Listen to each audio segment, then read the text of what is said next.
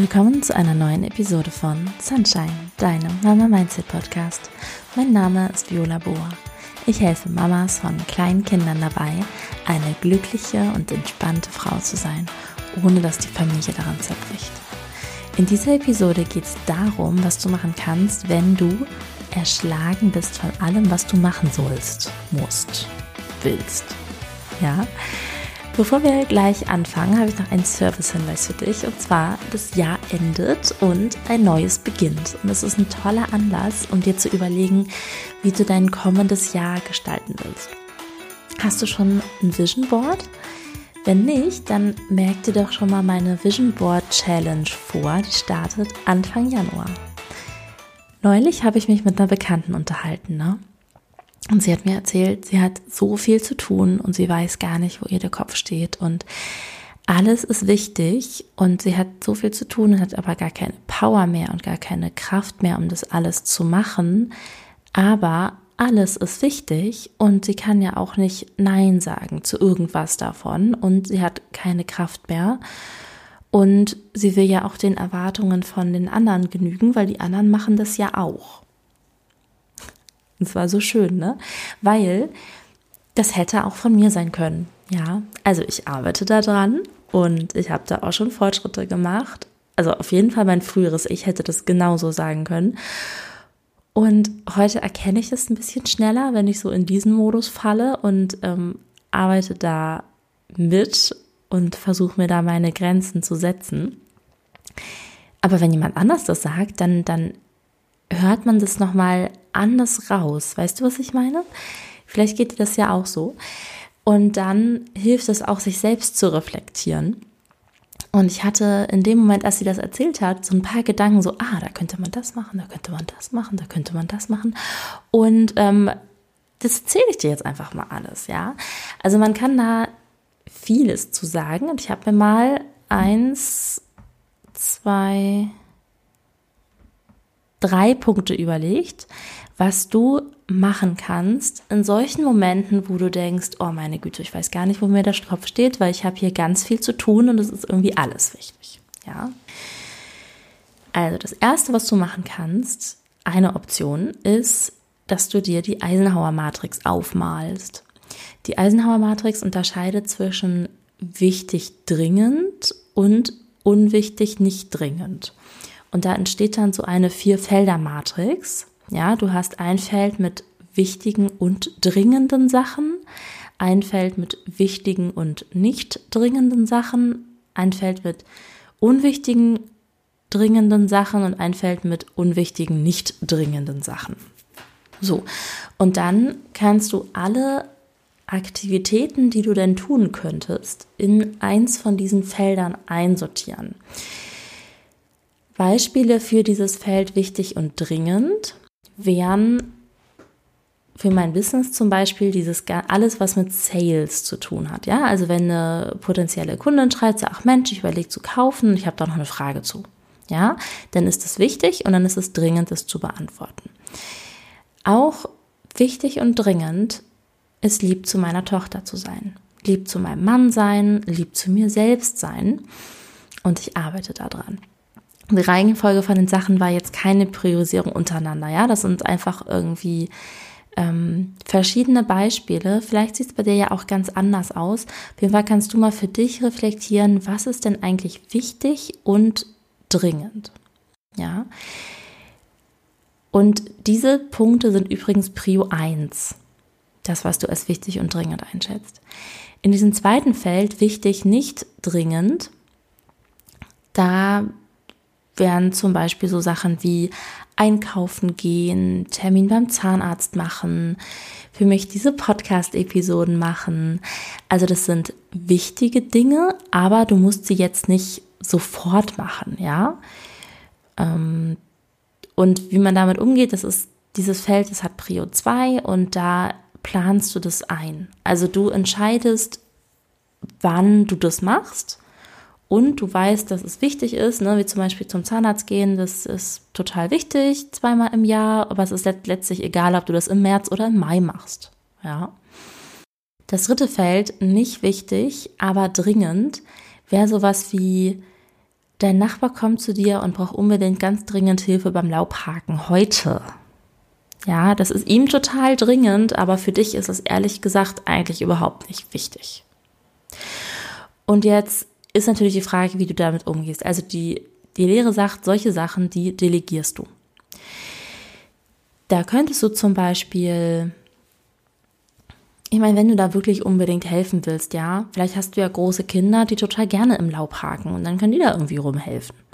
Oder du kennst jemand anders, der einen Nebenjob sucht, den vermittelst du dann dahin, weil letztlich will er ja nur sein, sein Laub weggehakt haben und vielleicht hat er ja nicht mehr die körperliche Kraft, hätte aber irgendwie einen Zehner oder einen Zwanziger rumliegen, sodass da jemand anders helfen kann, den er dann vielleicht auch bezahlen würde. Ja, also mit diesen Dingen, die nicht wichtig sind, aber dringend, die delegierst du. In dem vierten Feld Dinge, die nicht wichtig sind und auch nicht dringend, zum Beispiel die Rezeptesammlung, die du in Papierform hast, die du sowieso nicht benutzt, ja, die könntest du nochmal schön abschreiben oder du könntest sie ähm, digitalisieren. Ähm, und solche Sachen, die machst du einfach nicht, ja. Wenn du sowieso schon landunter bist mit allen möglichen Dingen, die du tun könntest und ganz ehrlich, das sind wir ja alle, spätestens in dem Moment, wo wir Mama geworden sind, Dinge, die nicht wichtig und nicht dringend sind, die machst du gar nicht, die löscht du. Das war jetzt einmal eine Methode, wie du damit umgehen kannst, wenn dir der Kopf platzt, weil dir ähm, alles zu viel wird. Was hast du gedacht, als du das angehört hast? Du kannst mir jetzt ja nicht ernsthaft antworten, ne? Aber vielen, die ich kenne, geht es so, dass dann gleich kommt so, ah, das kann ich ja nicht machen. Ich darf das ja nicht delegieren und ich kann ja nicht einfach Aufgaben löschen. Und von mir wird doch erwartet, dass ich das mache. Und da sind wir jetzt auch gleich schon bei dem zweiten Punkt, ja. Das ist eine, eine zweite Ebene, eine tiefere Ebene als die davor. Davor war das wirklich rein rational, wo du das einmal analytisch betrachten kannst, was du denn so tust beziehungsweise was du tun könntest und was für Handlungsempfehlungen dir dieses Modell gibt. Und in der zweiten Ebene darfst du einmal hinsehen, was für Glaubenssätze du hast und da eine Inventur machen. Das ist so ein bisschen wie ein Wanderer, der einen Rucksack hat, den Rucksack mit sich rumträgt und irgendwie ist der Rucksack schon ganz schön schwer und er geht weiter und er geht weiter und irgendwann macht er mal eine Pause, holt alles raus, guckt sich alles an und fragt sich bei jedem einzelnen Teil, will ich das eigentlich behalten? Und genau das kannst du dich auch fragen, wenn du auf Glaubenssätze bei dir stößt. Ja, du fragst dich, will ich das behalten? Kann das weg? weil es nur schwer ist und mir nichts bringt? Oder ist das sinnvoll? Und der Wanderer sortiert vielleicht ein paar Sachen aus, die er als nicht sinnvoll empfindet und behält andere Sachen, die er total hilfreich findet und dann ist sein Rucksack insgesamt gesehen leichter und hat nur, noch Sachen, die ihn auch weiterbringen, ja, und die ihm hilfreich sind. Wie kannst du das denn machen? Du kannst ein Weg daran zu kommen ist Journaling. Du kannst frei schreiben, alles, was dir so im Kopf kommt. Ja, das funktioniert gut, wenn du irgendwie mal zehn Minuten Ruhe hast, vielleicht bei einer Tasse Tee oder Kaffee. Dann setzt du dich hin und schreibst einfach mal alles runter, was dir so im Kopf rumgeht. Wenn man das morgens macht, dann ist das wundervoll, weil das einmal so den Start in den Tag total geerdet und entspannt machen kann. Und es ist an jedem Zeitpunkt des Tages wundervoll, wo du mal ähm, zehn Minuten am Stück hast, wo keiner ruft, Mama. Ja, also letztlich ist es egal, wann du es machst. Also hilfreich ist halt, wenn du es wirklich einplanst in irgendeinem Moment, wo du alleine bist. Und dann schreibst du einfach mal alles runter und dann entweder wenn du alles geschrieben hast oder wenn du sagst so ja jetzt habe ich lange genug geschrieben dann dann lässt dann hörst du auf. Und einmal die Woche liest du dir das durch. Und dann stellst du fest ob sich da Gedanken immer wiederholen ob sich irgendwelche Sachen immer durchziehen ja. Denkst du ganz viel negative Sachen? Oder bist du total optimistisch wie bewertest du das, was passiert in deinem Leben? Und wenn du das so durchliest, kannst du einmal deine Erkenntnisse aufschreiben und dich dann fragen, will ich das eigentlich denken? Willst du das denken, was du da aufgeschrieben hast? Und wenn du das nicht denken willst, was willst du stattdessen denken? Du darfst entscheiden, was du glauben willst. Und wenn du dich entschieden hast, dass du zum Beispiel glauben willst, ich darf Pausen machen. Ich darf mich ausruhen. Ja, vielleicht siehst du da ja auch einen Zusammenhang, dass du Pausen machen darfst und dass du diese Pausen brauchst, um lieb zu deiner Familie zu sein. Und dann wird es für dich vielleicht ja auch viel mehr in diese Kategorie wichtig und dringend kommen, dass du dich mal hinsetzt und Pause machst, damit du die anderen Sachen, die du als wichtig und dringend eingeschätzt hast, dass du die auch machen kannst. Also das ist so dieser zweite Aspekt, dass du dir deine Glaubenssätze anschaust in Bezug darauf, was du eigentlich machen musst. Und Spoiler, du musst gar nichts. Ja, du darfst entscheiden, was du machen willst und du darfst entscheiden, was du glauben willst.